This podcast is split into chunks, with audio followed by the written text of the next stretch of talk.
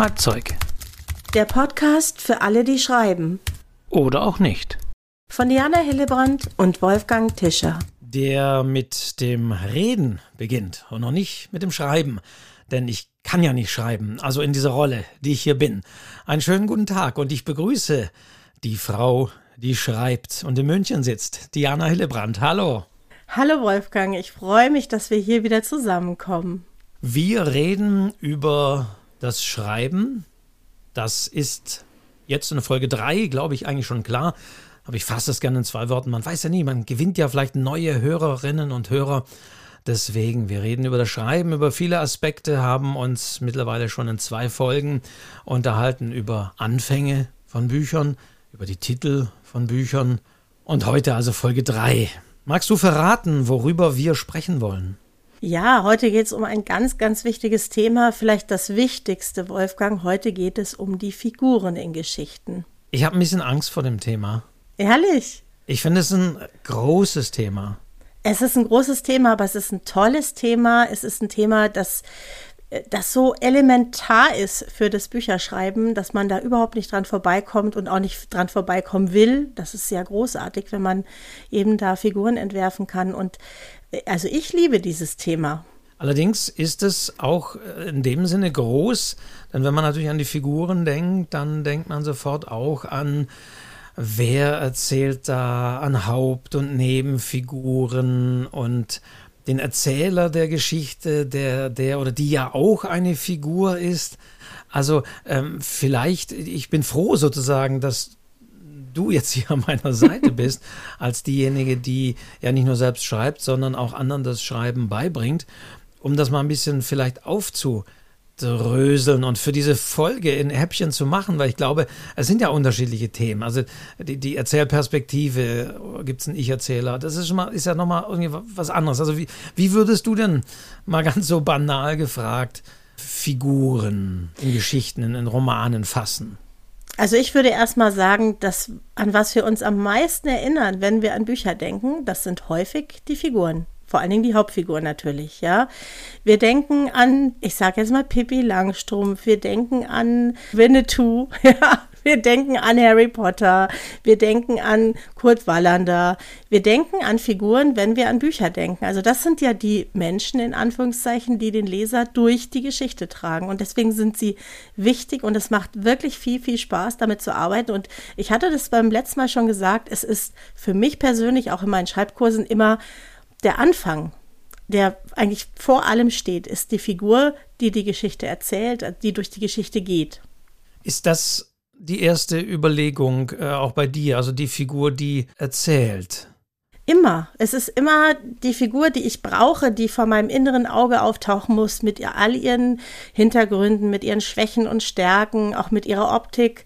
Äh, bevor ich das nicht in mir habe und nicht verinnerlicht habe, kann ich die gar nicht losschicken. Und ich glaube, es gibt kein einziges Buch, auch kein Kinderbuch, kein Erwachsenenbuch, wo ich nicht zuerst an die Figuren gedacht habe. Das sind einfach die, die die Leser durch die Geschichte führen, mit denen man sich identifiziert, mit denen man leidet, mit denen man lacht, mit denen man irgendwo ankommt, irgendwo losgeht geht. Also es ist das Allerwichtigste für mich. Also die Figuren und das, was man mit ihnen erlebt. Also das ist ja, gehört ja sozusagen auch ein bisschen zusammen. Das formt ja die Figuren. Mhm. Genau. Also wir sprechen also von den Figuren oder Charakteren, ne, das würde ich jetzt mal gleichbedeutend sehen. Aber wir müssen da durchaus nochmal unterscheiden, ja auch nochmal tatsächlich, aber auch von dem Erzähler oder der Erzählstimme. Das kann ja auch eine Figur sein, die zum Beispiel in der Handlung wiederum gar nicht auftaucht. Das gibt es ja auch unterschiedlich. Also man denkt so an Dickens, der wirklich so klassischer sogenannter Auktorialer, der ja auch eine Figur ist, der so an der Seite des Lesers, der Leserin steht, ihn sogar mitnimmt oder sie mitnimmt und Dinge zeigt und sagt, guck mal, jetzt gehen wir zu diesem Haus und in dem Haus wohnt der und der und jetzt beginnt die Geschichte. Also das ist ja interessanterweise auch eine Figur, die aber eher über der Handlung dann steht oder äh, als, als Erzählfigur, wenn wir so einen, so einen klassischen auktorialen Erzähler haben. Genau, ich finde, ich finde, wir könnten über die Erzählperspektiven, die Erzählstimmen auch durchaus nochmal wann anders sprechen, mhm. weil das auch ein ganz, ganz großes Thema ist.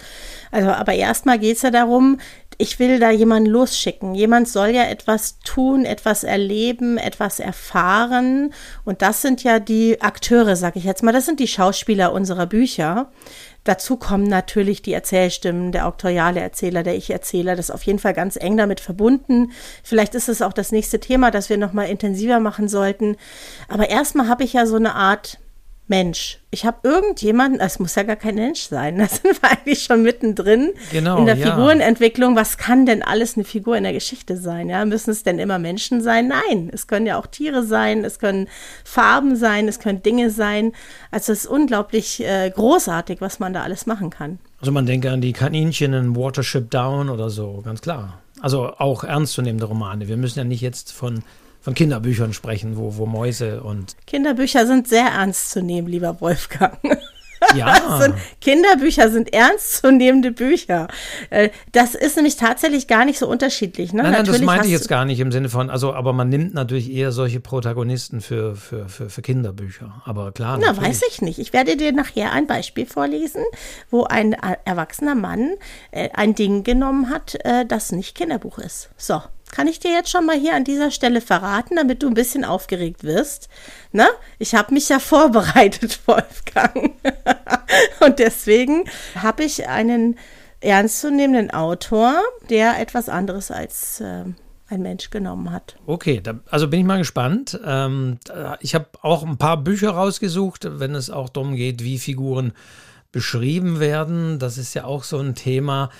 Aber ähm, wie, wie unterteilst du denn zwischen dem, was du als Autorin über diese Figur weißt und dem, was du der Leserin, dem Leser über diese Figur erzählen willst oder musst? Ich glaube, das ist ja auch, äh, muss man ein bisschen abgrenzen, ne? Auf jeden Fall. Also der erste Schritt ist zumindest für mich immer, ich entwerfe diese Figur. Manche machen das im Kopf, ich schreibe das tatsächlich auch wirklich auf. Und zwar in allen Facetten, die mir wichtig sind. Ja, das ist natürlich das Äußerliche, aber das sind auch Schwächen, Ängste, Sehnsüchte, das soziale Umfeld, wie lebt der, wo ist der aufgewachsen, was spricht der für eine Sprache, also kann man auch mal so ein Interview mit der Figur machen, das kann ich gleich auch nochmal erzählen. Ich weiß ganz viel und ich weiß viel mehr, als ich vielleicht sozusagen wortwörtlich in den Roman reinschreibe. Aber wenn ich meine Figur gut kenne, dann kann ich sie an jeden beliebigen Ort, in jede beliebige Szene setzen und dann weiß ich, wie sie reagieren wird. Dafür muss ich als Autorin die aber richtig gut kennen, sonst funktioniert das nicht. Ich weiß also immer mehr, als ich vielleicht wortwörtlich in meiner Geschichte brauche. Ja, aber das können auch nicht alle Autoren. Ne? Also manchmal habe ich so den Eindruck, da wird mir wahnsinnig viel über den Hintergrund der Figur erzählt, ohne dass ich vielleicht in dem Moment weiß, wozu es gut ist oder wo ich sage, nee, äh, muss ich eigentlich nicht wissen. Ist ein, ein Detail, was hier nicht Ich wichtig mein- ist. muss ich jetzt dir schon wieder ins Wort fallen, weil ich meine es nicht als Beschreibung, sondern in seiner Art zu handeln. Ja, also das, Beispiel, ja. ne? Ja. Ich weiß, äh, der hat ähm, wahnsinnige Angst, äh, Kinder zu bekommen. Ja, und er hat eine Ehe und alles ist wunderbar und heile, heile Sonnenschein und seine größte Angst ist, da, da mal Kinder zu haben. Schreibt er sich dagegen.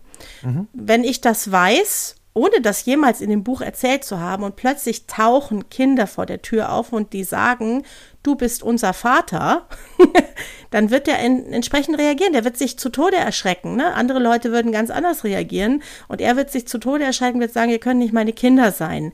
Dann weiß ich, warum das das Problem ist, weil ich diese Figur so gut kenne. Und mein, meine Figur, mein Protagonist reagiert darauf. Und darum muss ich es vorher wissen. Ich muss diese Schwäche kennen, seinen Hintergrund kennen. Und schon hast du eigentlich den Anfang eines Romans, äh, wie der jetzt damit fertig wird, dass zwei Kinder vor der Tür stehen, die er nicht haben möchte. Ja, das ist jetzt ein ganz plattes Beispiel. Oder ähm, jemand hat, es kann auch was Körperliches sein. Jemand hat eine Blasenschwäche, ist aber ein äh, self-made Banker, der also immer äh, sehr professionell auftritt, im Anzug, alles wunderbar, aber der muss halt ständig aufs Klo. Ja, das, wenn ich das vorher weiß, dann wird er einfach Probleme kriegen, äh, die ich ihm natürlich auch bewusst mache. Das sind jetzt ganz plakative Beispiele, aber da sieht man sehr deutlich, wenn ich das weiß und mir überlegt habe, dann kann ich den besser losschicken. So wie ein Schauspieler auch seine Rolle kennt. Wenn man diese Rolle kennt und die Figur kennt, dann kann man sie einfach viel besser in die Situation schicken und dann passiert was. Und wenn ich mir das vorher nicht überlege, nicht wenigstens ein bisschen überlege, manches entwickelt sich natürlich auch, dann passiert einfach nicht so viel. Dann komme ich vielleicht an so einen Punkt, wo der nichts mehr tut und ich mir selber überlege, naja, was wird er denn jetzt machen? Und ich weiß es einfach nicht. Es gibt ja dann auch so immer so klassische Modelle, so die Figur muss eben so eine Schwachstelle auch haben, wo sie dann angreifbar ist und genau die muss dann so mit voller Wucht getroffen werden in der Geschichte, damit es da auch entsprechend spannend wird.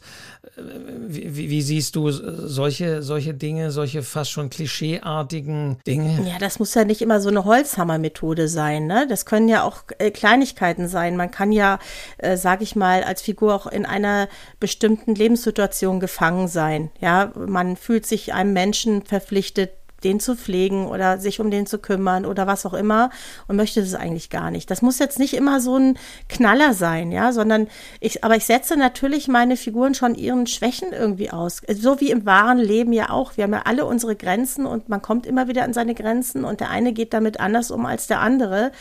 Und natürlich wird es spannend, vor allen Dingen für Außenstehende, wenn man auch mal ein bisschen kämpfen muss. Denn wenn man gar nichts zu tun hat, gar, also ne, nichts Innerliches, nichts Äußerliches, dann kommt man vielleicht auch an den Punkt, wo man nichts zu erzählen hat.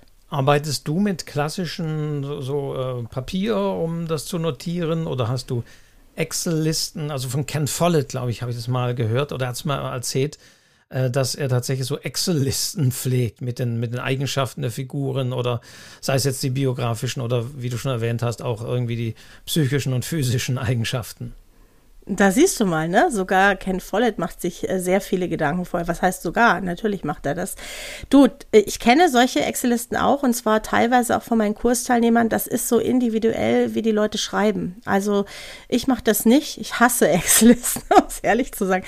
Ich, Excel und Zahlen, wir stehen ein bisschen auf Kriegsfuß, würde ich fast behaupten. Ähm, deswegen keine Excel-Listen.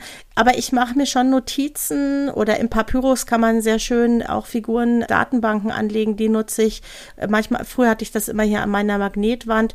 Das mache ich schon, weil du kannst manchmal auch ganz schön in die Petrouille kommen. Und zwar auch wegen Kleinigkeiten. Das erzähle ich jetzt, weil es gerade so gut passt.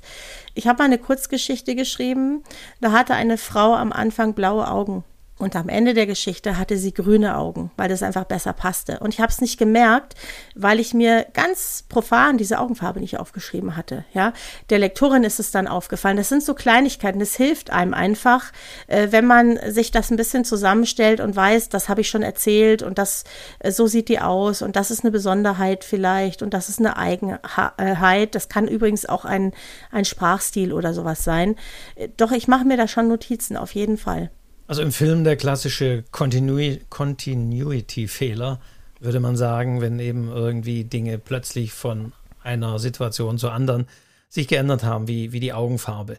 Papyrus hattest du erwähnt, muss mal kurz äh, nachtragen, dass eben eine Schreibsoftware dies ermöglicht, ähm, dass man eben nicht in Excel, sondern schon innerhalb dieser Software dann diese ähm, Dinge zuordnet. Ähm, ich ge gebe ja auch Seminare in dieser Software und da sage ich immer äh, ganz wichtig, äh, das bringt natürlich alles nichts, wenn man nicht von vornherein das Ding pflegt. Das ist ganz wichtig.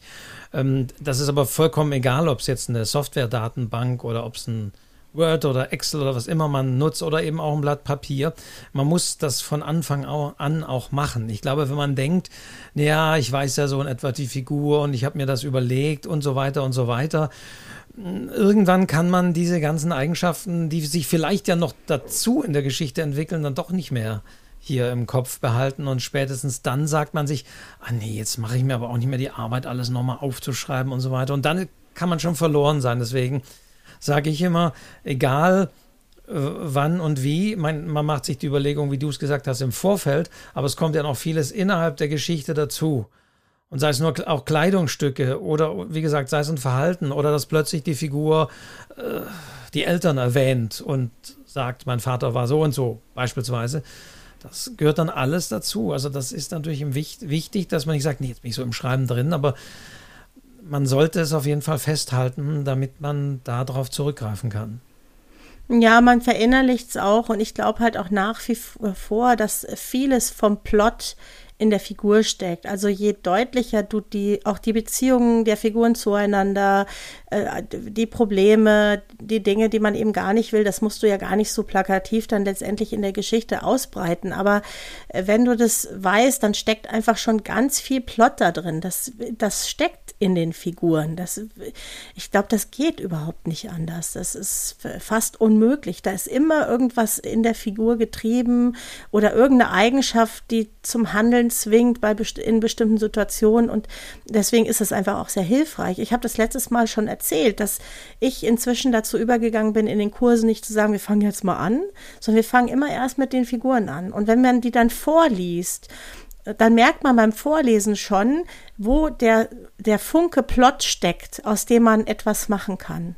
Und dann kannst du daraus das eigentlich ganz gut weiterentwickeln. Okay, das heißt, dann würden die Leute sagen, Moment mal, die Figur, aber eigentlich muss ich mir doch eine Handlung. Es geht doch, wie du sagst, um Plot, also sprich um, um, um die Handlung. Bra brauche ich die denn, brauche ich denn nicht auch? Das klingt ja jetzt so klassisch ungeplottet. Die Figur entwickeln, in den Text werfen mit anderen Figuren und dann mal sehen, was passiert. Ja, aber in dieser Figur steckt eben ein Teil der Handlung schon drin. Also meistens hast du so Elemente wie der hat Angst, der fühlt sich und aber es ist einfach so ne so lebendige Figuren haben ja viele Facetten. Oder der ist sehr ordentlich oder der ist äh, sehr vorsichtig oder er sucht eine Frau, ja, wenn du das vorher schon weißt, dann kannst du natürlich die Handlung da sehr gut darauf aufbauen, ja, ohne dass es jetzt platt sein muss, ja. Die meisten wissen häufig schon, wo spielt die Geschichte, wann spielt die Geschichte, aber letztendlich ist es ja dieser Hintergrund und dieser Antrieb aus den Figuren, der das vorantreibt. Wenn der das nicht will, dann passiert ja nichts. Oder wenn er nicht dazu gezwungen wird durch irgendwelche Umstände. Aber diese Umstände, überlege ich mir ja, die gehören ja zur Figur dazu. Ich überlege mir ja, wo ist denn die jetzt? Was, was willen die jetzt? Oder wo will ich sie denn am Schluss haben in meiner Geschichte? Und das kann ich mir durchaus ein Stück weit auf jeden Fall vorher überlegen. Und immer wieder wird gesagt, eine Motivation ist wichtig. Die Figur muss einen Grund haben, warum sie das Ganze will. Und das legst du quasi jetzt schon dann in der Geschichte der Figur an. Das ist meistens schon drin. Das passiert. Also wenn du schreiben würdest, wir machen das immer wieder. Ich sage da gar nicht viel dazu. Ich sage immer, schreibt man eine Biografie über die Figur und dann fängt man eben an, meistens mit Äußerlichkeiten und dann fängt man an, der hat den Bruder verloren oder die Eltern oder der will eigentlich nicht in den Beruf arbeiten oder oder oder. Und da steckt eigentlich, das merkt man relativ schnell, da steckt immer schon was von der Geschichte mit drin. Das passiert intuitiv, glaube ich, weißt du? Und dann kannst du sagen, guck mal, da ist es eigentlich schon. Und jetzt überlegst du dir, wo startest du? Wo ist der Alltag dieser Figur? Und was kann entweder ein innerliches, äh, ein innerlicher Moment sein, der etwas auslöst, ein Wollen oder eben auch was Äußerliches, ne? Ein, eine Wohnungskündigung, ein Job wird gekündigt. Ne? Nachzug nach Lissabon, dieser Gymnasiallehrer, der diese Frau auf der Brücke sieht und dann sein komplettes Leben ändert und nach Lissabon fährt. Das ist nichts anderes. Hm? Mhm. Ja, ja, dieses Wort hört, ja. Mhm. Na, also das ist angelegt eigentlich in diesem Professor, glaube ich, ist es. Ich habe das Buch jetzt gerade nicht da, Lehrer, aber ja, ja. Mhm. der ja eigentlich so ein ganz äh, normales, äh, geregeltes Leben hat und plötzlich von außen etwas passiert, was ihn im Grunde aus der Bahn wirft, ja. Da ist es nichts anderes, ja. Da, da hat man sich auch vorher überlegt, wo steht denn der und was muss passieren, um den in Bewegung zu setzen. Klassischerweise redet man ja auch von Protagonisten und Antagonisten, also von dem Guten, der meist ja die Hauptperson ist, und dann dem Bösen, der Antagonist, der Gegenspieler. Das ist ja so klassisches, klassische Erzählaufbau, die dann beide etwas wollen, beide eine Motivation haben und äh, aneinander geraten. Muss ja gar nicht sein, dass sie äh, sozusagen mit sich selbst, sondern weil sie halt unterschiedliche Dinge wollen. Würdest du dann das sagen, dass das, das gilt noch so oder wird das auch ein bisschen aufgelöst? Naja, irgendeinen Gegenspieler hast du immer, wobei das ja kein, keine Figur an sich sein muss. Das kann auch ein Lebensumstand sein. Der Antagonist kann auch sein, in einem Kriegsgebiet zu leben. Und das ist dein Gegner, da zurechtzukommen mit den ganzen äh, Dingen, die da eben passieren und da zu überleben. Ja? Oder in einer, wie ich gerade schon gesagt habe, in einer schwierigen Beziehung oder in äh, alte Mutter pflegen oder was weiß ich. Das kann ja auch der Antagonist sein. Man muss nicht immer nur an, an Menschen denken sozusagen, sondern es können eben auch andere Sachen sein. Aber man hat, glaube ich, schon eine Art Gegenspieler, eine Art Gegenkraft, die auch sehr groß ist, genauso groß eigentlich wie der Protagonist und die da aufeinandertreffen und äh, agieren müssen. Weißt du denn immer, welche Veränderungen dann da auch kommt? Das ist ja die Frage, die ich auch immer wieder gerne den Autoren stelle. Wenn du sagst, da gibt es eben eine Motivation oder da ist irgendetwas, was dann äh, die Figur dazu zwingt zu handeln und das ist letztendlich das, was das Buch ja dann auch interessant macht. Wie wird die Figur dann damit fertig? Wie formt es die Figur? Wie kommt die Figur da raus aus dieser, aus dieser Sache? Ja, das, das zu wissen oder nicht zu wissen, ähm, wie, wie, wie, schreibst, wie schreibst du? Habe ich dich das schon mal gefragt? Also weißt du schon auch immer, wie es die Figur beeinflusst? Also ich weiß, wo die am Anfang steht und ich weiß vor allen Dingen, wo ich sie am Ende haben möchte. Das ist für mich schon immer grob klar. Dann gibt es aber beim Schreiben natürlich schon Momente, wo meine Figur sich vielleicht verselbstständigt. Mir ist das mal in einem Kinderbuch gegangen. Da war ein Junge, der eben auch eine Hauptrolle spielt, der immer sehr angepasst war, der war immer okay. Und plötzlich ist etwas passiert, wo der gesagt hat, so bis hierhin nicht. Und dann hat er so eine fiese Seite bekommen. Die habe ich nicht geplant. Die war aber nachvollziehbar und gut. Also es gibt schon auch diese Momente, wo Geschichten, ich glaube gar nicht so selten, wo Geschichten auch so eine Eigendynamik entwickeln. Weil du dann so in dieser Rolle dieser Figur bist, dass du merkst, diese Grenze ist jetzt für den erreicht. Der lässt sich das nicht mehr gefallen. Der hat jetzt genug, der wehrt sich jetzt. Und das hat er getan. Das hatte ich nicht geplant, aber es hat gepasst. Aber das liegt eben auch daran, dass man in dieser Rolle der Figur so drin ist, dass man versteht, wie sie jetzt eben reagieren wird. Und dass jetzt eben das Maß voll war an dieser Stelle. Wie viel würdest du sagen, einfach mal so, steckt äh, von einer Autorin, von einem Autor in der Figur? Haha. Hm, ich glaube, das ist total unterschiedlich. Ich glaube, das ist total unterschiedlich. Und das Schöne ist ja, wir müssen es nicht verraten. Also es, ich kann sagen, es steckt immer was drin. Mal mehr, mal weniger. Ähm, das bestimme ich ja auch ein Stück weit selbst. Ich schreibe gerade an einem Roman, beziehungsweise der liegt ehrlich gesagt gerade ein bisschen in der Ecke, weil der ist so ein bisschen Corona gestört. Da ist ganz viel von mir drin, den konnte ich jetzt nicht schreiben. In anderen Geschichten sind es manchmal nur Fragmente, aber ich glaube, es gibt keine Geschichte und kein Buch, wo nicht auch was äh, vom Autor irgendwie und von der Autorin mit drin steckt. Das ist ganz normal. Also ein bisschen habe ich so einen Eindruck, egal ob man es verfremdet oder nicht, greifen ja viele doch auf äh, Figuren, also sprich Menschen zurück aus dem wahren Leben, die man vielleicht dann zusammenbaut zu einer Figur auch. Aber glaube doch, die meisten lassen sich so ein bisschen inspirieren. Und das muss ja nicht eine, wirklich eine große, aber es kann ja auch äh, der Nachbar sein, den man immer nur ganz kurz sieht, aber von dem man ja auch in gewisser Weise ein Bild gewinnt, auch ohne sein Leben hinter der Tür zu kennen und wo man sich ja auch Dinge ausmalt. Und da beginnen ja auch schon wieder Geschichten im Kopf. Was könnte da sein? Was könnte da passieren? Also das sind immer Fragmente auf jeden Fall mit dabei. Ich glaube, das ist auch die die Ursuppe der Kreativität, weißt du? Dass man Dinge erlebt, sieht, liest, macht, fühlt und dass sich das irgendwie im Kopf von Schriftstellern und kreativen Menschen irgendwie neu zusammensetzt. Und natürlich sind da Fragmente drin von Dingen, von Nachbarn, von Menschen, von Begebenheiten, die man selber erlebt hat, die man aber völlig verändert und die dann letztendlich mit der Realität nicht mehr viel zu tun haben. Aber ein kleiner Funke ist natürlich drin und äh, wir Autoren, Autorinnen, wir wissen das natürlich. Wir wissen auch, wo der steckt, aber wir müssen es ja nicht verraten. Übrigens. Ja, aber genau. Exkursmäßig haben wir natürlich ja dann wieder das Thema, was viele natürlich aber dann an der Stelle dann doch können sagen, ja, hm, wie muss ich jetzt aber dann die Figur verfremden, dass sich dann eben doch der Nachbar nicht wiedererkennt und ähm, dann gegen das Buch klagt oder sonst wie und sich äh, da ähm, ja schlecht dargestellt fühlt also das, das Thema kommt ja schon sehr häufig auf. Also die Frage bekomme ich auch hin und wieder, wie gehe ich denn damit um? Ich erzähle eine wahre Geschichte, wobei man die Frage natürlich stellen kann, ob sie durch das Erzählen überhaupt wahr ist. Aber ich erzähle eine Geschichte basierend auf realen Personen, die es wirklich gibt. Was, wie kann ich die verfremden? Was kann ich da machen? Und manchmal denke ich immer, mein Gott, haben die Leute Probleme. Mhm. Ja, manche wollen sich ja auch mit ihrem Buch so ein bisschen rächen, weißt du, das höre ich auch immer wieder, die dann sagen, er hatte so einen schlimmen Chef. den verbrate ich jetzt in einem Echt? Buch. Das geht natürlich okay. nicht, ja. Was also das muss dann Leuten, schon so genau. sein. Ja, ich sage natürlich, äh, das könnt ihr nicht machen. Da müsst ihr den schon so verfremden, dass er sich auch selber nicht erkennt. Also es reicht nicht, den Namen und die Haarfarbe zu ändern. Ja, das denken ja viele. Ich habe auch einen anderen Namen gegeben.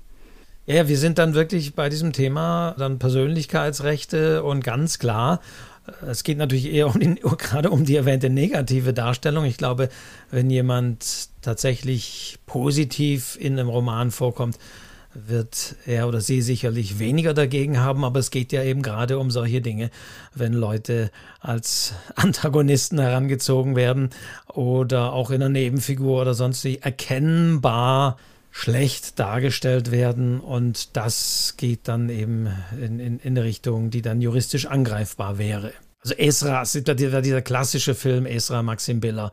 Ich glaube, das ist ein für alle Mal, glaube ich, so in der Rechtsprechung wirklich der Punkt, wo er wirklich eine Frau und ihre Mutter so in diesem Buch so erkennbar gezeichnet hat, dass die beiden gesagt haben, da werden persönliche Details auch aus unserem Leben dargestellt. Es ist zwar ein Roman, also es war natürlich kein Sachbuch, es war auch keine äh, Autobiografie oder Biografie, aber es war ein Roman, aber trotzdem, äh, wenn Menschen der Ansicht sind, was da erzählt wird, basiert auf wahren Dingen und dass die sind privat und die haben in so einem Roman nichts zu suchen und die sind auch zuordnenbar zu dieser Figur, zumindest aus dem engsten Umfeld des Autors. Und dann ist es natürlich juristisch angreifbar und kann lange, lange, also auch da ging es ja lange um Kunstfreiheit und so weiter. Da kommen ja immer die unterschiedlichen Aspekte. Aber ich glaube, wenn sich, wenn, wenn man vorhat, wie du sagst, Rache zu nehmen, ist das nicht immer so das beste Motiv. Äh, würde ich äh, mal auch als Schreibtrainer die Finger davon lassen, da groß, großartig reinzugehen, eher zu sagen, besser nicht machen. Nein, Rache, aus Rache zu schreiben ist kein, kein guter Grund zu schreiben. Und bei dem Esra, um dann nochmal drauf zu kommen, Wolfgang, da ging es ja auch um sehr intime Dinge. Es ging ja eigentlich um diese Liebesgeschichte. Und äh, das ist ja eins der Persönlichkeitsrechte, die ja ganz besonders geschützt sind ganz besonders geschützt, dass man eben nichts Intimes nach außen trägt. Und sobald äh, die Person sich selbst erkennt und sagt, das haben wir zusammen erlebt und das bin eindeutig ich, dann ist Feierabend. Dann gibt es einfach Probleme, dann wird dieses Buch nicht erscheinen. Ich glaube, es ist auch nicht erschienen. Es wurde dann verboten, es musste vermarkt. Ja, ja, genau. Es wird teuer gehandelt jetzt auf eBay. Also ich bin immer, ich würde immer vorsichtig sein, sogar wenn es positive Dinge sind. Auch da kann jemand sagen, ich möchte nicht äh, in einem Buch von dir erscheinen. Ich, wenn man auf Nummer sicher gehen will, dann müsste man fragen. Bei den positiven Dingen ist das kein Problem. Da wird er sagen, ja, hurra, toll. Und bei den anderen Sachen könnte es halt äh, sein, dass er Nein sagt. Sehr wahrscheinlich sogar. Und dann sollte man die Finger davon lassen. Oder man macht einfach was Eigenes draus. Man verfremdet es einfach und, und, und verschüttet das unter vielen Dingen und anderes Geschlecht, andere Geschichte und nimmt wirklich nur so einen Aspekt davon. Ist übrigens meistens sogar spannender. Und dann wird es auch ein tolles Buch und man hat so seine eigene innerliche Rache, aber keiner kriegt es mit. Ich glaube, sonst hat man auch ein Problem mit dem Umfeld, wenn man Autorin, Autor ist, die dann vielleicht auch nicht mehr so viel mit einem reden wollen, weil sie die Angst haben, sie tauchen dann irgendwie als Romanfigur auf oder was da gesagt wurde in einem Gespräch taucht dann äh, auf. Ich glaube, das, das muss man ja auch äh, sehen. Also will man ja auch nicht, dass alle plötzlich Angst haben, oh Gott, der ist Autor. Unterhalte ich nicht mit dem, sonst bis zum nächsten Buch. man sollte auf jeden Fall mal einen Blick auf dieses Thema Persönlichkeitsrechte werfen. Äh, da findet man auch genug im Internet und äh, sich da ein bisschen einlesen, äh, was man da zu beachten hat, damit man dann auch niemand auf die Füße tritt. Also letztendlich will man ja auch keinen Anwalt beauftragen, um sein Buch rauszubringen. Das ist ja keine gute Grundlage. Und auch da sind wir wieder, hatten wir beim äh, letzten Mal beim, beim Titel und so auch, äh, wenn die Leute sagen, ja, aber, und ähm, auch das ist mal erstaunlich, wie kleinteilig die Diskussionen gehen. Die, und dann kommt natürlich sofort, wenn ich jetzt aber äh, den berühmten Schauspieler auftauchen lasse, wie ist das und und und. Und da denke ich immer, Mann, Mann, Mann, Ge geht doch nicht allen juristisch ähm, komplizierten Dingen gleich irgendwie auf den Leim oder löst das doch anders. Ich glaube, es gibt so viele Geschichten und so viele Dinge zu erzählen.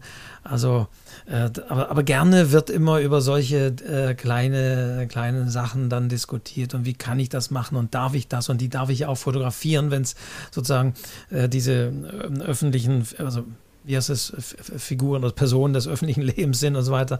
Ja, also muss man, muss man nicht unbedingt angehen.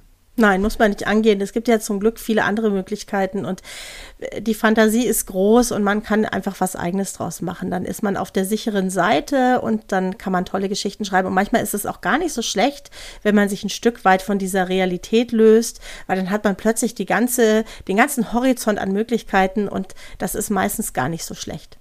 Wie ist es mit äh, Klischees oder wie ist es mit Figuren, wenn man häufig dann eben in Rezensionen auch liest von, von glaubhaft und nicht glaubhaft, also sozusagen auch wieder meinen äh, Part. Sehr häufig sehe ich das vor allen Dingen in Nebenfiguren, die ja auch sozusagen eine Rolle spielen. Es muss ja nicht immer nur die große Figur sein, sondern in Nebenfiguren, die eigentlich oder sehr häufig, zumindest in schlechten Romanen, nur dann auftauchen, um irgendeinen Zweck zu erfüllen. Also nur zu warnen oder nur ein schlechtes Gewissen zu machen oder nur irgendwie ein, dem, äh, dem Protagonisten, sage ich mal, irgendeine Idee liefern und dann sind sie auch wieder verschwunden aus der Handlung. Also man redet ja auch manchmal von, von Ideenträgern. Figuren sind nur Ideenträger. Das heißt, die sind nicht wirklich mit Leben gefüllt, sondern sie agieren nur oder sind nur da wie so Pappaufstellfiguren, damit die Hauptfigur die sieht und durch diese Figur irgendwie in irgendeine Richtung beeinflusst werden, weil diese Figur eben diese Idee verkörpert. Und mhm. wie siehst du, siehst du die Gefahr bei Nebenfiguren vor allen Dingen auch, dass Figuren zum Klischee verkommen können?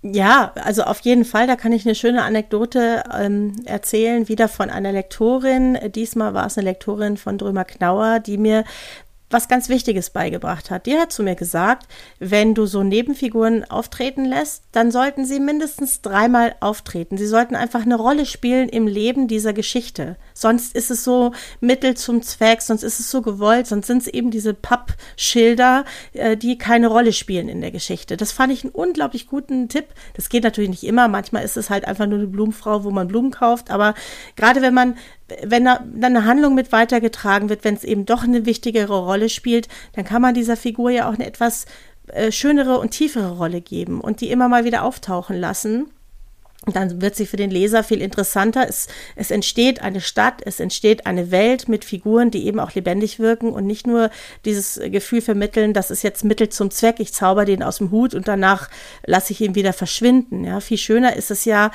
dass sich diese Welt mit den Figuren und Nebenfiguren wirklich vor den Augen der Leser aufbaut und die wirklich auch eine Rolle spielen. Das hat mir unglaublich geholfen. Ich hatte das damals auch. Ich hatte auch so ein paar Stellen, die tauchten so auf, die waren auch schön gezeichnet äh, im Grunde und sie sagte, das hast du gut gemacht, aber das kommt nie wieder vor. Warum kommt der nicht wieder vor?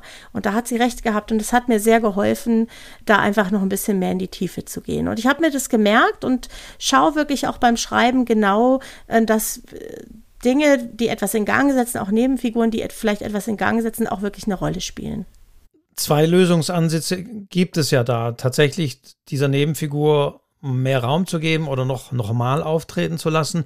Und was auch eine Möglichkeit ist und woraufhin man auch seinen Text nochmal anschauen könnte, ist, dass man unter Umständen auch Nebenfiguren zusammenlegen kann. Also dass es nicht zwei verschiedene sein müssen, sondern dass es vielleicht dann im Endeffekt ein und die gleiche Nebenfigur ist, wenn das, wenn das zu der Figur passt. Das kann ja auch ähm, sowas sein. Also ich, ich denke da zum Beispiel an Michael Crichton, ist mir so in Erinnerung als jemand, der wirklich irgendwo eine Nebenfigur erwähnt.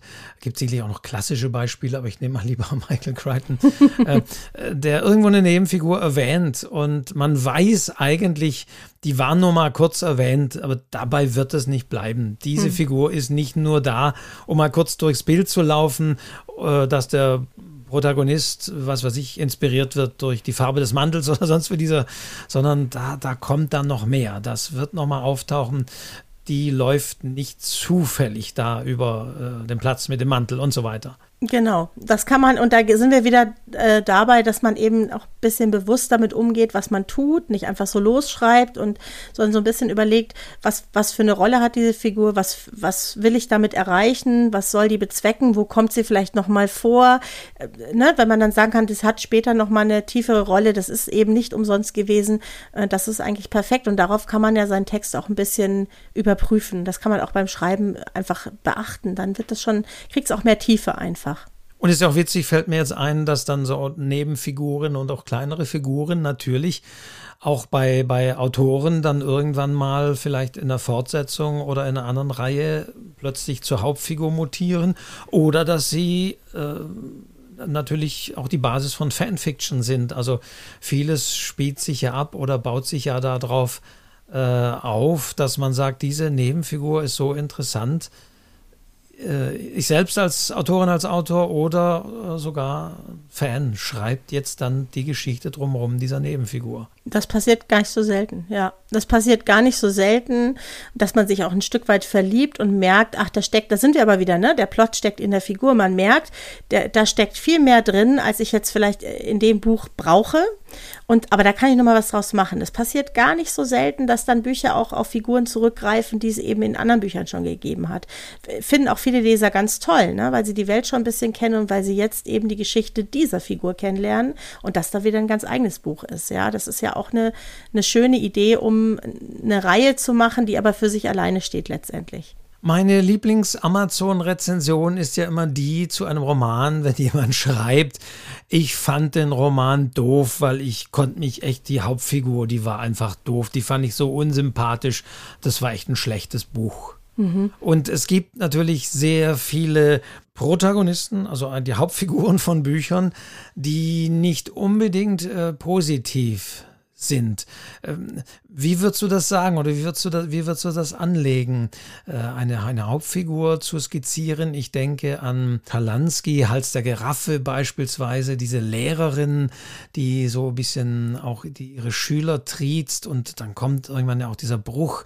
Also Hals der Giraffe, Judith Schalansky, finde ich ein toller Roman, den hatten wir hier schon mal in Stuttgart. Bei Stuttgart liest ein Buch, aber wir hatten da auch lange im Vorfeld diskutiert, ob wir das Buch nehmen können oder ob nicht ein Großteil der Leserinnen, die zwar, ich sag mal, dem Ganzen sehr gewogen sind, aber vielleicht sagen, und zum Teil ist es auch passiert, boah, diese Figur, die Hauptfigur war mir so unsympathisch, ich hatte Probleme, das zu le lesen. Naja, das ist ja gewollt.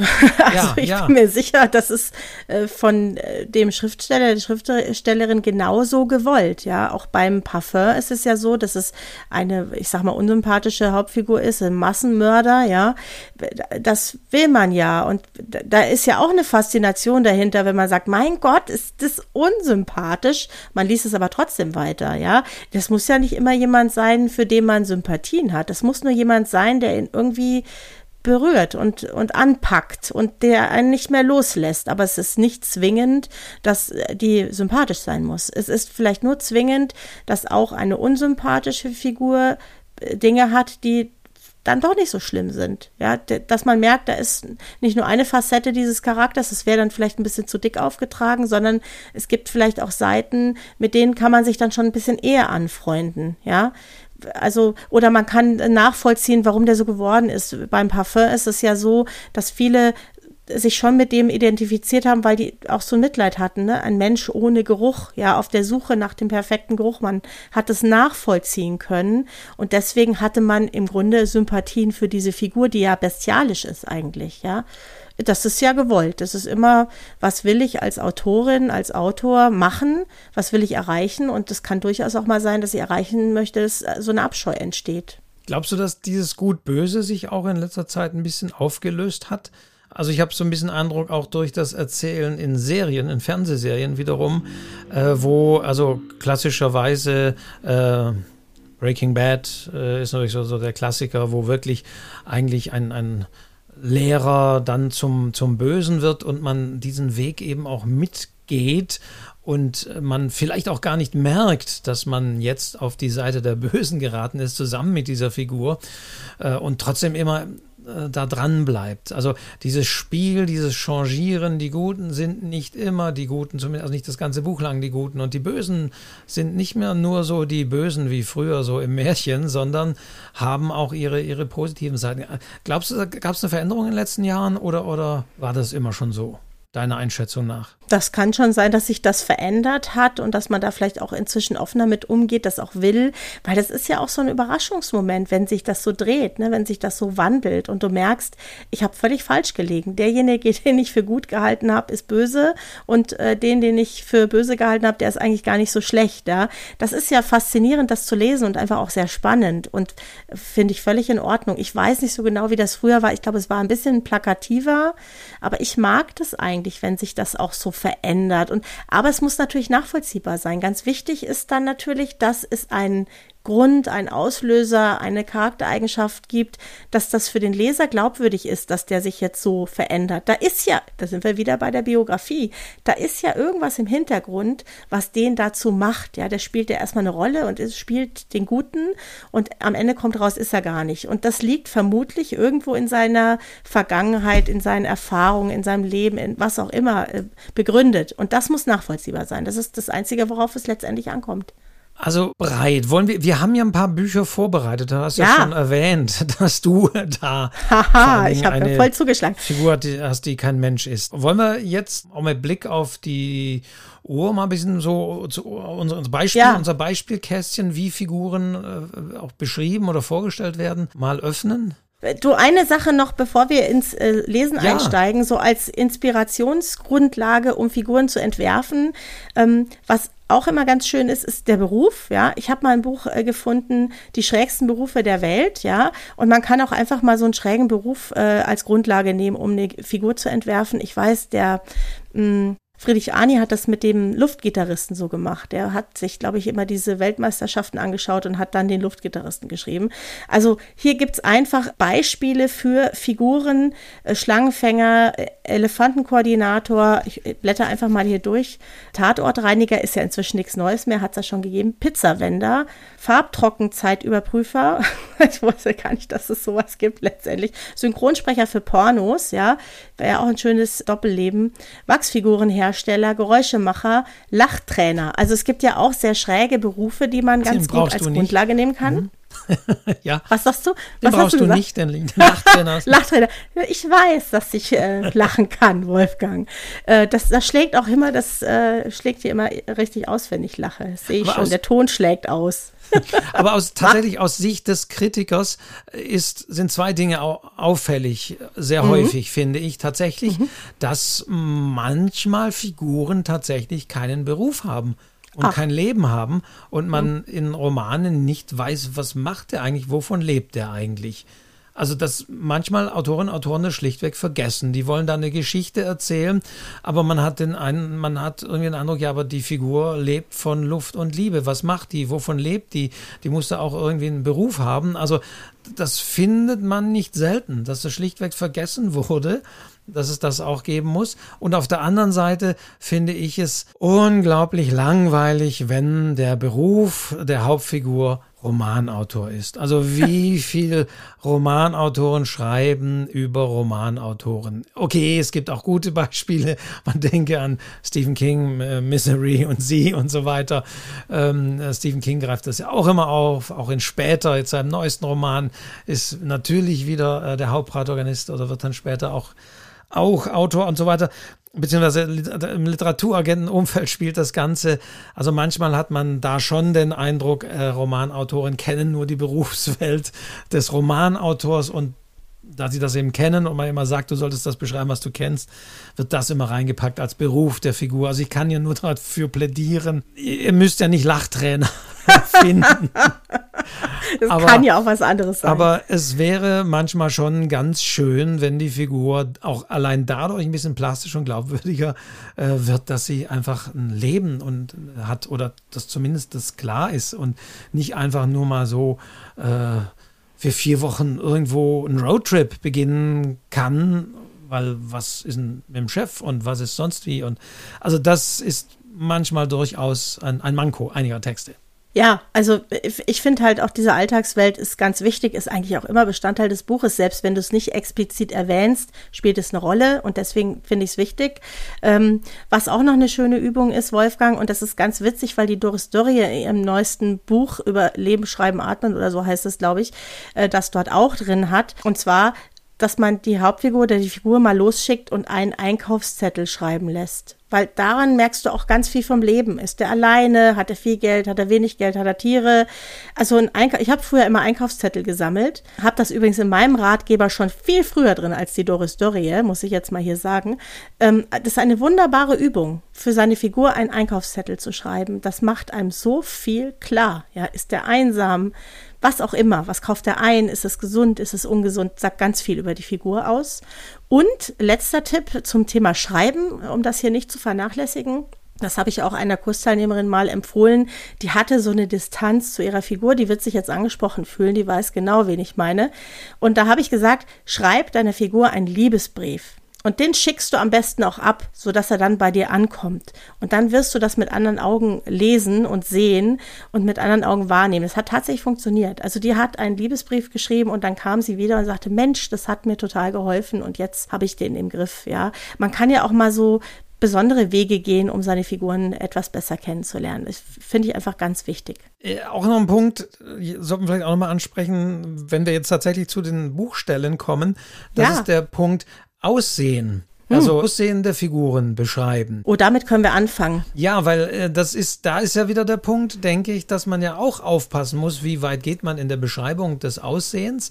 Denn jede oder jeder macht sich natürlich so ein eigenes Bild. Und ich kenne aus, ich, ich kenne Leserinnen, die auf der einen Seite sagen, oh, also da hätte ich mir schon ein bisschen noch mehr gewünscht, eine Beschreibung, wie die Figur ausschaut. Und andere, die wiederum sagen, boah, der Autor hat die Figur so genau beschrieben, das war schade, weil ich selbst hatte ein ganz eigenes Bild von dieser Figur im Kopf und das hat sich immer überlagert. Und das hätte er gar nicht beschreiben müssen. Die Haarfarbe, die Augenfarbe hätte gar nicht erwähnt werden müssen, weil für mich war die Hauptfigur, äh, was weiß ich, schwarzhaarig und plötzlich schreibt er da irgendwie von, von rothaarig oder sonst wie. Also wo, wie, wie siehst du das? Wie detailliert sollte man tatsächlich das Aussehen auch der Figur beschreiben? Oder hängt das auch ab von der Art des Romans? Das hängt sicher ab von der Art des Romans. Aber weißt du was? Ich glaube, die Haarfarbe ist tatsächlich am unwichtigsten. Ich glaube, das ist das, äh, was man sich nicht merkt. Aber besondere Merkmale, eine besondere Stimme, eine besondere Mimik, äh, das sind die Dinge, ne, die, die einem so im Gedächtnis bleiben. Aber die Haar, kannst du dich an die Haarfarbe von dem Protagonisten der Bücher erinnern? Ich nicht. Also es sei denn, es ist Außer irgendwie sehr prägnant. Ja, okay. Das, es war auch die Frisur, nicht nur die Farbe, ne? Ja, ja. es ist auch die Frisur an sich. Klar, das ist ja jetzt sowas auffälliges Wichtiges, da kann man sich dran erinnern. Aber in der Regel ist es gar nicht so wahnsinnig wichtig, ja. Also, und man liest manchmal auch in so ähm, Texten eine schöne blonde Frau. Dann, dann denke ich mir, ja, das gibt mir nichts, ja. Ich sehe nicht diese Schönheit. Ich sehe eine blonde Frau, aber ich sehe nicht, was ist an der jetzt eigentlich schön, ja. Und da ist es viel besser, sich auf andere Dinge vielleicht zu konzentrieren. Also da wären wir bei Show, Don't Tell. Da sollte man halt ja. eher beschreiben, dass andere sie anblicken oder von ihr fasziniert sind oder sich umdrehen. Ja, oder vielleicht hat sie auch noch eine besondere Stimme oder Ach, schöne ja. Füße oder man muss doch nicht immer so mit dem, ja, du lachst. Ja, es gibt ja. sehr schöne Füße, ja. Und das kann man ja auch mal nehmen. Es muss ja nicht immer so das, das Übliche und das, das sein, was man erwartet und was so selbstverständlich ist, sondern es können ja auch mal andere Dinge sein, die besonders sind. Stimme ist zum Beispiel nicht, Stimme finde ich ganz wichtig, ja eine schöne Stimme ist, ist was ganz Besonderes und das kann man ja auch mal beschreiben. Er hat ja eine schöne Stimme. Ja, wer, okay. hat denn, wer hat denn hier eine schöne Stimme, Wolf? Also, dann, ähm, so, ja, wir, wer, wer fängt an? Wir fangen an mit was Äußerlichem, oder? Hast du ein äußerliches äh, Beispiel? Ich habe ein äußerliches Beispiel. Ein, ein mhm. ich habe auch ein Beka ich habe bewusst auch mal ein bekanntes äußerliches Beispiel rausgesucht, wo eine Figur beschrieben wird. Mhm. Soll ich damit anfangen? Mhm. Genau. Ja, aber wo fange ich da an? Also nee, ich, ich, ich, ich, ich sage natürlich, was es ist, beziehungsweise ich, es, es gibt zwei Beschreibungen in diesem Buch. Und für mich, ich habe als Beispiel mal genommen, und das sage ich, müssen ja kein Rätselraten machen, tatsächlich Chick von Wolfgang Herrndorf. Ah. Mhm. Denn da, äh, das finde ich sehr interessant, äh, da gibt sozusagen die, un, ähm, die unterschiedlichen Beschreibungen. Da gibt es ja den, den Hauptprotagonist Mike Klingenberg, der ja erzählt und der sich vorstellt. Und ähm, ich lese mal einen Teil daraus vor, wie er sich so ein bisschen auch charakterisiert. Mhm. Ich hatte nie einen Spitznamen. Ich meine an der Schule, aber auch sonst nicht. Mein Name ist Mike Klingenberg. Mike. Nicht Mikey, nicht Klinge und der ganze andere Quatsch auch nicht, immer nur Mike. Außer in der sechsten, da hieß ich mal kurz Psycho. Äh, das ist auch nicht ganz der große Bringer, wenn man Psycho heißt, aber das dauerte auch nicht lang und dann hieß ich wieder Mike. Ja, schön. Das ist einfach mal der Anfang. Das geht natürlich noch weiter, aber anhand der Spitznamen und dass er mal Psycho hieß, ist ja auch schon viel gesagt, ne? Ja, und das ist das Stilmittel eigentlich der Sicht der anderen. Man nannte mich mal Psycho. Ne? Er sagt nicht, ich bin ein Psycho, sondern er nimmt eigentlich sozusagen den Blick der anderen, um sich selbst zu beschreiben. Äh, und das finde ich immer, ist immer eine galante Lösung, das so zu machen. Ist immer besser, als sich vor einen Spiegel zu stellen und zu sagen, äh, wie man aussieht. Ja, eigentlich nimmt er ja sozusagen die Wahrnehmung der anderen über den Namen letztendlich. Ist äh, natürlich elegant, wenn das sozusagen gleichzeitig der Erzähler ist und dann natürlich Chick, die namensgebende Figur, äh, der ja als Mitschüler in die Klasse kommt, äh, das vielleicht für die, die das nicht äh, wissen. Und äh, vom Lehrer wird er in, ins Klassenzimmer gebracht. Und da lese ich das mal vor. Wir haben hier einen neuen Mitschüler. Sein Name ist André. Und dann schaut er auf seine Notizzettel und dann schaute er wieder den Jungen an. Offenbar sollte der seinen Nachnamen selber sagen, aber der Junge guckte mit seinen zwei Schlitzaugen durch den Mittelgang ins Nichts und sagte auch nichts. Und vielleicht ist es nicht wichtig zu erwähnen, was ich dachte in diesem Moment, als ich Chick zum ersten Mal sah, aber ich will es trotzdem mal dazu sagen. Ich hatte nämlich einen extrem unguten Eindruck, wie der da neben Wagenbach auftachte. Zwei Arschlöcher auf einem Haufen, dachte ich, obwohl ich ihn gar nicht kannte und nicht wusste, ob er ein Arschloch war. Er war ein Russe, wie sich dann rausstellte. Er war so mittelgroß, trug ein schmuddliges weißes Hemd, an dem ein Knopf fehlte, zehn Euro Jeans von Kick und braune unförmige Schuhe, die aussahen wie tote Ratten. Toll. Ja, da mal Schluss. Die Ratten. Ja, sehr, sehr bildhaft, ja, und auch da wieder der Blick von, von außen. Ja, das ist immer ein gutes Stilmittel, das so zu machen. Und man kriegt ein ganz klaren, ganz klares Bild von der Person super, gefällt mir ganz, ganz gut. Interessanterweise muss man gerade äh, heutzutage sagen, dass man aber auch ein bisschen wiederum beide sieht, indem er jetzt eben so Begriffe wie Schlitzaugen auch verwendet, die man sicherlich so nicht verwenden würde. Aber das ist ja auch immer wichtig, das sage ich manchmal, ja, aber eine Figur hat seine Sprache in der Beschreibung und die Art, wie er beschreibt, sagt jetzt wiederum aber auch über den Beschreibenden einiges aus. Also als Russe hier äh, ihn, ihn so ab, abzutun. Ähm, also das finde ich, finde ich sehr schön, weil vor allen Dingen natürlich sich zwischen denen ja dann später das, da verrät man, ich meine, das Buch haben die meisten ja gelesen oder den Film haben mittlerweile auch gesehen, aber man verrät nicht so viel, dass das natürlich gute Freunde werden, die aber auch immer wieder aneinander geraten. Und das ist so wunderschön aufgebaut hier natürlich, finde ich, in dieser, in dieser Beschreibung, auch erstmal in dieser ablehnenden Haltung. Man sieht ihn äh, gemeinsam mit dem Protagonisten auch in dieser ablehnenden Haltung äh, und, und mit diesen Augen und mit dieser Beschreibung. Kann sich der eben auch nicht entziehen, auch wenn man selber nie jemanden so charakterisieren würde. Aber das finde ich ist natürlich auch sehr schön gemacht, so eine Figur rein äh, einzuführen aus diesem Blickwinkel. Und dann zu Freuden werden zu lassen. Ja, das finde ich ganz toll. Also gefällt mir wahnsinnig gut. Wolfgang, ich habe was ganz anderes. Da wirst du jetzt hören. Ich kann auch sagen, was das für ein Buch ist. Ich glaube nämlich, es ist nicht so wahnsinnig bekannt. Es ist Alisa Walser, also die Tochter vom Martin Walser. Am Anfang war die Nacht Musik. Und da gibt es auch eine Personenbeschreibung, die lese ich jetzt mal vor. Der erste Eindruck, Erschrecken. Erschrecken, als er sie sieht. Und er hat schon viel gesehen. Und er weiß genug, um zu wissen, dass er nicht zimperlich ist. Aber so etwas nie. Die Augen sind krampfhaft geschlossen. Während der Vater an der Frau Hofsekretär vorbei, wie durch sie hindurch, die Tochter greift und sie, die Greifhand um ihr Handgelenk geschlagen, einmal im Halbkreis um sich herum schwenkt. Sie ist bleich. Mit Wachs geschminktes Wachs, verkleidete Verkleidung. Eine Puppe. Jetzt schmeckt er den Atem der Puppe. Dabei wollte er was gerade noch sagen? Dieser dumpfe, süße Geschmack in seinem Mund, der, der Puder der Puppe auf seiner Zunge. Ihre Haarpracht türmt sich vor ihm auf, ein Haargebirge, ein Pudergespenst, eine alte Perücke, die sie alle überragt. Die Kleine ist die größte im Zimmer, sie ist größer als die Vase in der Ecke und sie ist fast so groß wie ein Soldat, größer als der Ofen, ein monströses Kind, mit tiefem Dekolleté. Nein, kein Kind.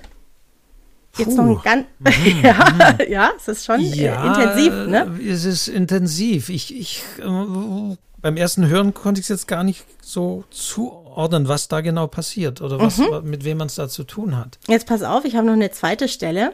Überzeugt von Mesmers Seriosität und Gelehrsamkeit und offen für Methoden, seine neue Methode, die Magnete. Wer eine kranke Tochter hat, darf nicht auf die Leute hören, kann Mesmer sich vorstellen, was man durchzumachen hat mit einem kranken Kind? In ihrem Haar sind künstliche Bäume untergebracht und ausgestopfte Vögel in kleinen Nestern brütend. Womöglich hat man den Vögeln echte Eier untergeschoben? Das traut er den Eltern zu. Der dramatische Faltenwurf ihres himmlischen Kleides, die Risse in der pudrig ausgetrockneten Maske, die blassblau gesprenkelten Eierschalen in ihrem Haar – Nichts als eine Inszenierung des Wahren im Wirklichen, denkt er, und natürlich alles gut gemeint. Hm, wieder sage ich puh. also im Grunde geht es um einen mhm. Arzt, Mesmer, äh, der eine neue Methode hat und um ein krankes Wunderkind, eine blinde Pianistin und Sängerin. Und der soll sie heilen von dieser Blindheit. Ja, mhm. mehr möchte ich gar nicht erzählen. Das ist natürlich schon ja sehr speziell weil das auch so wahnsinnig übertrieben ist. Aber das fand ich auch gerade so stark mit diesen Eiern und diesen Vögeln. Ich habe wirklich diese, diese Haare da vor mir gesehen. Sehr barock alles, tatsächlich mit Perücken und Puder und so, ja, ja. Gut, das spielt auch in einer barocken Zeit und zwar ah, okay. 1777 in Dann ist es perfekt, dann ist es perfekt. Ja? Weil, genau. Mhm. Ah, okay. Ähm, ja, klar, das kommt natürlich dazu, wenn man, du hast den Anfang ja gerade vorgelesen, da reingeworfen wird. Klar, mit Perücken und Puder verbindet man sofort irgendwie so barocke Zeit. Ja, okay. Ja, aber unglaublich äh, gut beschrieben und dann eben auch gepaart mit diesen Gerüchen. Ja, das fand ich einfach wahnsinnig stark, äh, wie so die Sinne diese Frau wahrnehmen, die da vor ihm steht, auch über dieses Packen am Handgelenk. Also viele Kleinigkeiten. Man muss so eine Stelle natürlich selber äh, lesen und nochmal lesen. Aber ich finde es eine ganz besondere Beschreibung einer Figur, deswegen habe ich es rausgesucht. Und erwähnst du jetzt, ich meine, du hattest ja das Parfum schon auch schon mal erwähnt, mhm. aber tatsächlich so nebenbei. Aber ich, äh, tatsächlich muss ich jetzt nochmal festhalten, wir haben ja immer von Aussehen und ich habe auch von Aussehen gesprochen, aber äh, natürlich sollte und kann man eine Figur auch mit allen Sinnen beschreiben. Geruch ja, und Stimme. Ja. Sind wir wieder Haut. bei der Stimme. Ja, ja. Hast mhm. du noch was, Wolfgang? Ich, ich, habe noch, ich habe noch ein paar Sachen. Eins behalte ich mir, vielleicht zwei. Einen schönen Satz habe ich nur. Der wird dann beim, ein bisschen ungewöhnlich aufgelöst, aber ich finde den, das äh, ist auch ein erster Satz. Mein Vater hat ein Gesicht, das eine Uhr stoppen kann.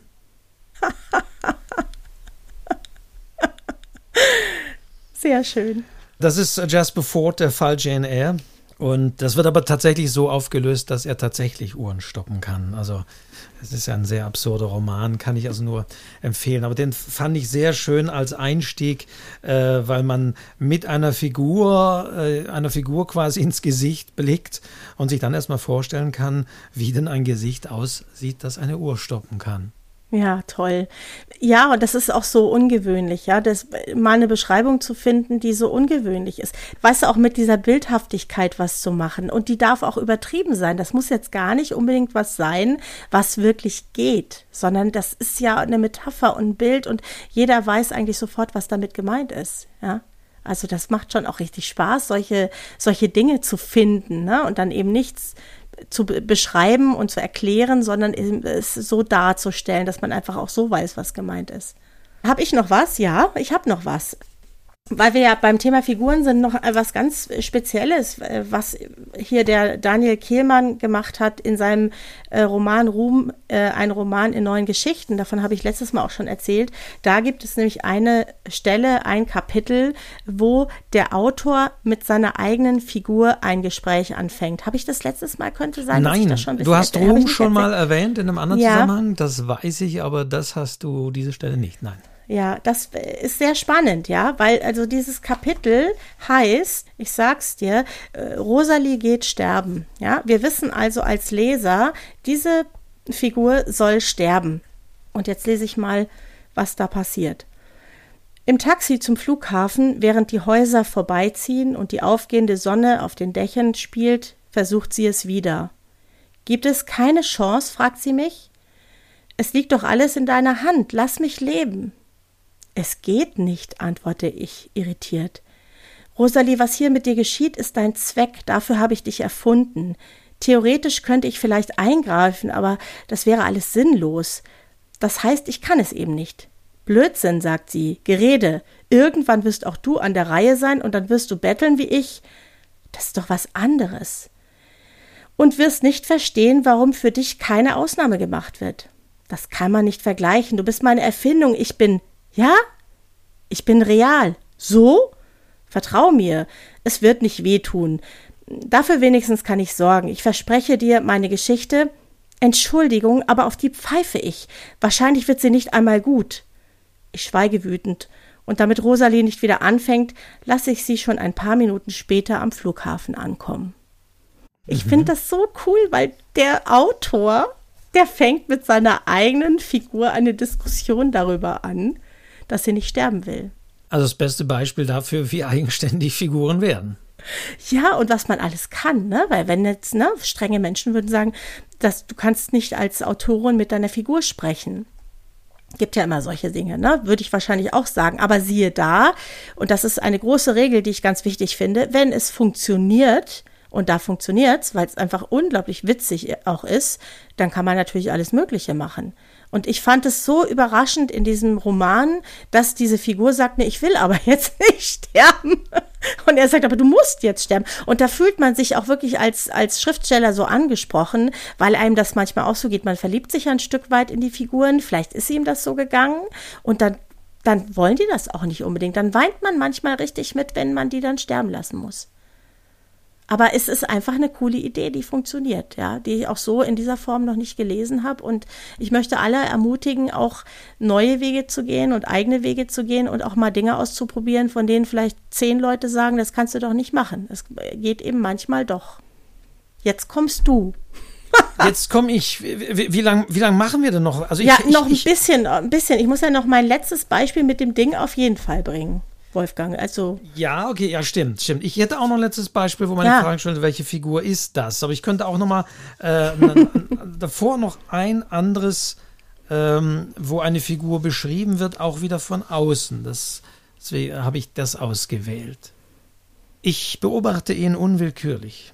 Ich merke genau, dass meine Aufmerksamkeit unablässig zu ihm zurückkehrt. Ich zwinge mich, die anderen anzusehen, jeden einzeln, wenn ich spreche und Sie zuhören oder wenn Sie sich Montag Vormittag auf Ihren schriftlichen Test konzentrieren. Und just am Montag sah ich ihn noch blasser als sonst in den Unterricht kommen. Das könnte ein Kind in Corona-Zeiten sein. Stimmt, ja. Er wirkte wie ein Kind, das am Wochenende kein Auge zugetan hat. Aber äh, genau, aber das fand ich deswegen auch sehr schön, weil man auch sofort hier natürlich merkt, Unterrichtssituation. Und man weiß da wiederum auch sehr schön, wir haben die erzählende Figur, die die Lehrerin in diesem Fall hier ist. Und wir haben dann dieses Kind oder diesen Schüler, Schülerin, ja, oder diesen Schüler, also und was und irgendwas stimmt da nicht. Und das finde ich, mit dieser sehr schönen, sie beobachtet ihn und da ist irgendetwas, was sie veranlasst, da hinzuschauen. Also was ist es? Ist es ja, und dann beginnt die Geschichte. Und dann, ich finde auch sehr schön, sofort die Situation und sofort diese beiden Figuren, die da sind. Und die Lehrerin, die dann wahrscheinlich, und das ist sofort angelegt, an dem auch auf den Grund gehen will. Also wir, haben, wir müssen da nicht jetzt groß beschreiben. Wir müssen, die, finde ich, die Lehrerin nicht beschreiben, was sie vorgegessen hat, dass sie aus dem Lehrerzimmer kommt und mit wem sich davor unterhalten hat oder sonst wie. Das ist immer wieder bei dem Punkt, sondern es fängt, finde ich, so schön an mit diesem Blick auf den anderen. Und diese Wahrnehmung, ne, diese warmherzige Wahrnehmung auch auf dieses Kind. Man spürt auch was von der Beziehung, dass ihr das eben nicht egal ist, sondern dass ihr das irgendwie nahe geht. Und das wird auch nicht erklärt. Das merkt man einfach an dieser Wahrnehmung, wie sie das eben sieht. Ne? Das ist ganz toll. Das war, sollte man natürlich noch erwähnen. Oh ja. Macht das immer ganz sauber. Jasper Ford vorhin, der Falsche in Air, ist aus dem Englischen von Lawrence Stern. Was ein Pseudonym ist, das kenne ich Und das war gerade eben, das gehörte mit der Lehrerin, war, das war Delphine de Vigan aus diesem Roman Loyalitäten bei Dumont erschienen. Und das ist übersetzt von Doris Heinemann. Schön. Schöne Beispiele und was mir jetzt auch auffällt, ist oft dieser Blick von außen. Ne? Die Figur wird eigentlich beschrieben über den Blick von Dritten und das ist auch immer ein guter Weg, um damit umzugehen. Ja. Also jetzt habe ich dir ja versprochen, ich habe noch zwei Dinge, weil ich habe ja gesagt, Figuren müssen nicht unbedingt äh, Menschen sein, sondern es kann auch was anderes sein. Und das ist eigentlich sogar sehr bekannt, das wird dir auch jetzt sofort. Jetzt muss ich raten, vorkommen. was es ist. Aber ich glaube, du weißt es sofort, Wolfgang. Das traue ich dir wirklich zu. du als Literaturkritiker, jetzt. Pass auf. Wenn ich es nicht weiß, oh Gott. Ja. In letzter Zeit beginnt Bosch meine Melancholie gelegentlich zu teilen. Er sei, sagt er dann, nun auch nicht mehr der Jüngste, das Tiefkühlfach tue es schon nicht mehr so recht, die Abtauautomatik schmerze und dann immer das viele kalte Bier. Neulich hat er gebeten, ich möge, wenn es mit ihm soweit sei, für eine anständige Entsorgung seines FCKW-haltigen Kühlmittels sorgen. Meinen Fragen, meinen Klagen lauscht er immer noch summend. Nur manchmal macht er Einwände, wie neulich, als ich ihm aus einem alten Journal of the American Medical Association vorlas. Es ging um eine Studie über Verletzungen, die Menschen bei Unfällen mit Getränkeautomaten davongetragen hatten. Ja, von Todesfällen war die Rede. Immer wieder geschehe es, so las ich, dass Kohleautomaten voll beladen mit gefüllten Dosen sich nach vorne neigten und auf die Kunden stürzten.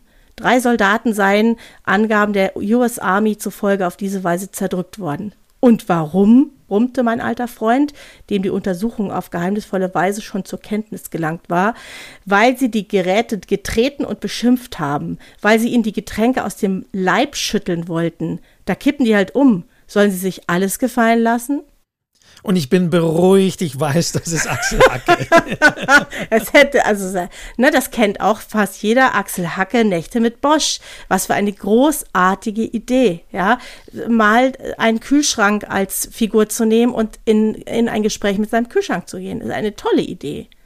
Und ich erinnere mich ein an einen Beispiel, ja, ja, ja. Jetzt weiß ich, was du meinst. Was, ja, ja, natürlich. ja, Sag, was ja. kommt da, ja.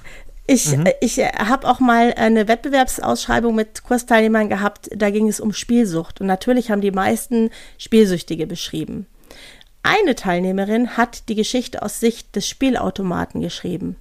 Die ist in die enge Auswahl gekommen. Weißt du, auch mal eine andere Sicht einzunehmen, etwas Ungewöhnliches zu machen, etwas Ungewöhnliches zur Figur zu machen. Das ist ja auch erlaubt. Das ist ja das Schöne an der Literatur, dass wir das alles erfinden und machen können. Dann kann sogar ein Kühlschrank antworten. Ist dir eigentlich schon mal passiert, dass du eine Geschichte umbauen musstest, weil du gesagt hast, nee, eigentlich ist doch diese andere Figur die bessere Hauptfigur? Mm, ich glaube nicht, aber ich kann mir das vorstellen, ne? wenn man merkt, man kommt so rein und äh, es ist viel mehr Gehalt da für eine Nebenfigur, dann ist das auf jeden Fall eine Sache, über die man nachdenken sollte. Dann ist es vielleicht die heimliche Hauptfigur.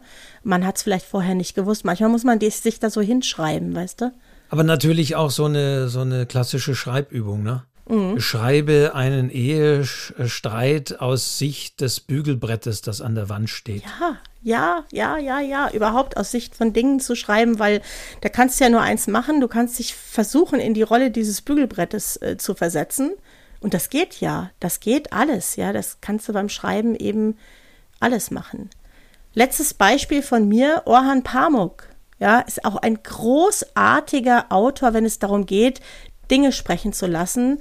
Ich habe jetzt eine kleine Stelle ausgesucht, äh, die ich auch besonders gelungen finde. Und wie glücklich bin ich, rot zu sein. Mein Inneres brennt. Ich bin stark. Ich weiß, dass ich wahrgenommen werde und auch, dass ihr mir nicht widerstehen könnt. Ich verberge mich nicht. Für mich verwirklicht sich die Feinheit nicht durch Schwäche oder Kraftlosigkeit, sondern nur durch Entschlossenheit und Willenskraft. Ich zeige mich offen. Ich fürchte mich nicht vor anderen Farben, Schatten, vor Massengedränge oder gar Einsamkeit. Wie herrlich, eine mich erwartende Oberfläche mit dem Feuer meines Sieges auszufüllen. Mhm, Aus schön. dem Roman Rot ist mein Name von Orhan Pamuk. Da ist es ja auch so, die Toten sprechen, äh, de, der Mörder spricht, die Farbe spricht, alles spricht. Also da kann man das wirklich auch so ein bisschen als Lehrstück nehmen, sich in Dinge, in, in, in Felder, in alles Mögliche hineinzuversetzen und dann daraus eine Stimme zu entwickeln, eine Figur zu entwickeln. Ich hätte noch eine Figur, eine letzte. Ich könnte da jetzt noch die Frage stellen, welche Figur ist das? Oh ja, mach mal. Das ist doch ein guter Schluss. Rate mal mit Wolfgang. Also, dann lese ich das mal auf. Wer wird hier beschrieben? Nee, wir machen keinen Preis ausschreiben, aber trotzdem. Oder, oder vielleicht weiß. sollen die Leser das erraten und ja, gar nicht ich. Ja. Ah, das ist eine gute Idee. Aber mal. Ja, das ist gut. Dann ja. lese ich das jetzt abschließend noch vor. Wurde ja auch mhm. mal gesagt, wir sollten mal was, mal was vorlesen. Mach das jetzt einfach mal. Mhm. Das große Tor ging auf. Innerhalb desselben stand ein hochgewachsener alter Mann, glatt rasiert bis auf einen langen weißen Schnurrbart, und schwarz gekleidet vom Kopf bis zu den Füßen. Kein heller Fleck war an ihm zu sehen, in der Hand hielt er eine altertümliche silberne Lampe, auf der ohne Zylinder oder Schirm eine Flamme brannte, sie warf lange zitternde Schatten in der Zugluft des offenen Tores. Der alte Mann lud mich durch eine verbindliche Geste mit der rechten ein, näher zu treten und sagte in vorzüglichem Englisch, aber mit einem fremdartigen Akzent Willkommen hier in meinem Haus. Treten Sie frei und freiwillig herein. Ich habe ein bisschen Angst, Wolfgang. Ich weiß nicht, ob ich freiwillig eintreten würde, aber ich finde es wunderbar, wenn unsere Zuhörer jetzt erraten müssen, wer das war. Genau, wer hat hier die Tür geöffnet? Das wer lassen wir Tür? mal so offen. Aber ansonsten hoffen wir natürlich, dass wir viele Aspekte der Figuren besprochen haben. Ich glaube, wir haben einiges mitgenommen und wenn ich sag mal, an die Hörerinnen und Hörer gerichtet, ihr natürlich Beispiele habt. Also eben, wir freuen uns auch da über Rückmeldungen, wenn ihr vielleicht tolle Texte habt. Wir können gerne ja das auch nochmal aufgreifen und sammeln oder Rückschau halten. Also wenn es da Figuren, Beschreibungen, Blickwinkel, Perspektiven auf Figuren gibt, von denen ihr sagt, die sind nochmal noch mal so toll, äh, die sollte man auch unbedingt erwähnen und es ist nicht euer eigener Roman, das sage ich auch mal dazu, dann freuen wir uns über weitere Beispiele. Und wir hatten ja auch gesagt, das Thema ist damit nicht beendet, denn da hängt ja noch einiges dran an den Figuren. Ja, und ich, ich, ich hoffe, es kam rüber, dass es einfach wirklich auch so ein Herzensthema ist und dass es unglaublich viel Spaß macht, da auch Energie reinzulegen und sich da wirklich Gedanken zu machen. Da leben Geschichten davon. Das ist vielleicht das Wichtigste, was man zu Figuren sagen sollte. Wolfgang, wir sind schon wieder durch, ne? Mensch. Und damit verabschieden sich die beiden Figuren vor dem Mikrofon. genau. äh, die jetzt schon über eine Stunde wieder gesprochen haben. Aber wie gesagt, wir freuen uns über Rückmeldungen, über, über eure Meinungen, über eure Beispiele, vielleicht auch mal schlechte Beispiele. Wir haben, wir haben ja fast nur gute, das ist ja auch mal schön, ne? Weil immer häufig immer gesagt wird, ja, ja, du sagst immer, das soll man nicht machen, das soll man nicht machen, höre ich häufig als Kritiker, sage immer, das so ist blöd, das ist blöd. Sag doch mal, was gut ist. Also das haben wir eigentlich jetzt vorbildlich gemacht, indem wir Beispiele genommen haben, von denen wir sagen, boah, die sind gut, bemerkenswert und interessant in dieser Hinsicht. Ja, Jana. In diesem Sinne, lieber Wolfgang, haben wir es wieder geschafft. Äh, das Wunderbare ist ja, dass wir uns in 14 Tagen schon wieder sehen und hören und sprechen. Ich habe die Befürchtung, dass uns die Themen noch lange nicht ausgehen werden.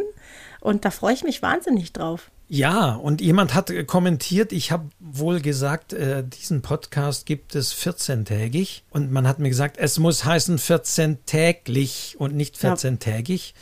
Äh, das habe ich, glaube ich, habe ich, ist mir bewusst, habe ich, glaube ich, jemals, habe ich das immer schon, ich wird immer 14, ja, 14? Nee, also alle gibt es alle 14 Tage, das ist dann der beste Ausweg und äh, der ist nicht 14-tägig, so lange reden wir nicht. Wir haben jetzt zwar über eine Stunde geredet, aber nicht 14-tägig, äh, tägig, sondern diesen Podcast gibt es 14 täglich, auch so schöne kleinere Fundstücke. Diana, vielen, vielen Dank. Es war mir ein großes Vergnügen, wie immer. Und vielen, vielen Dank an euch da draußen fürs Zuhören. Schreibt uns, gebt Rückmeldung. Ihr findet diesen Podcast, ihr findet die Kontaktadressen. Schreibt Diana, schreibt mir. Wir leiten uns die Sachen weiter. Und ja, bis zur nächsten Folge von Schreibzeug. Schreibzeug. bis dann. Ciao. Macht's gut. Ciao.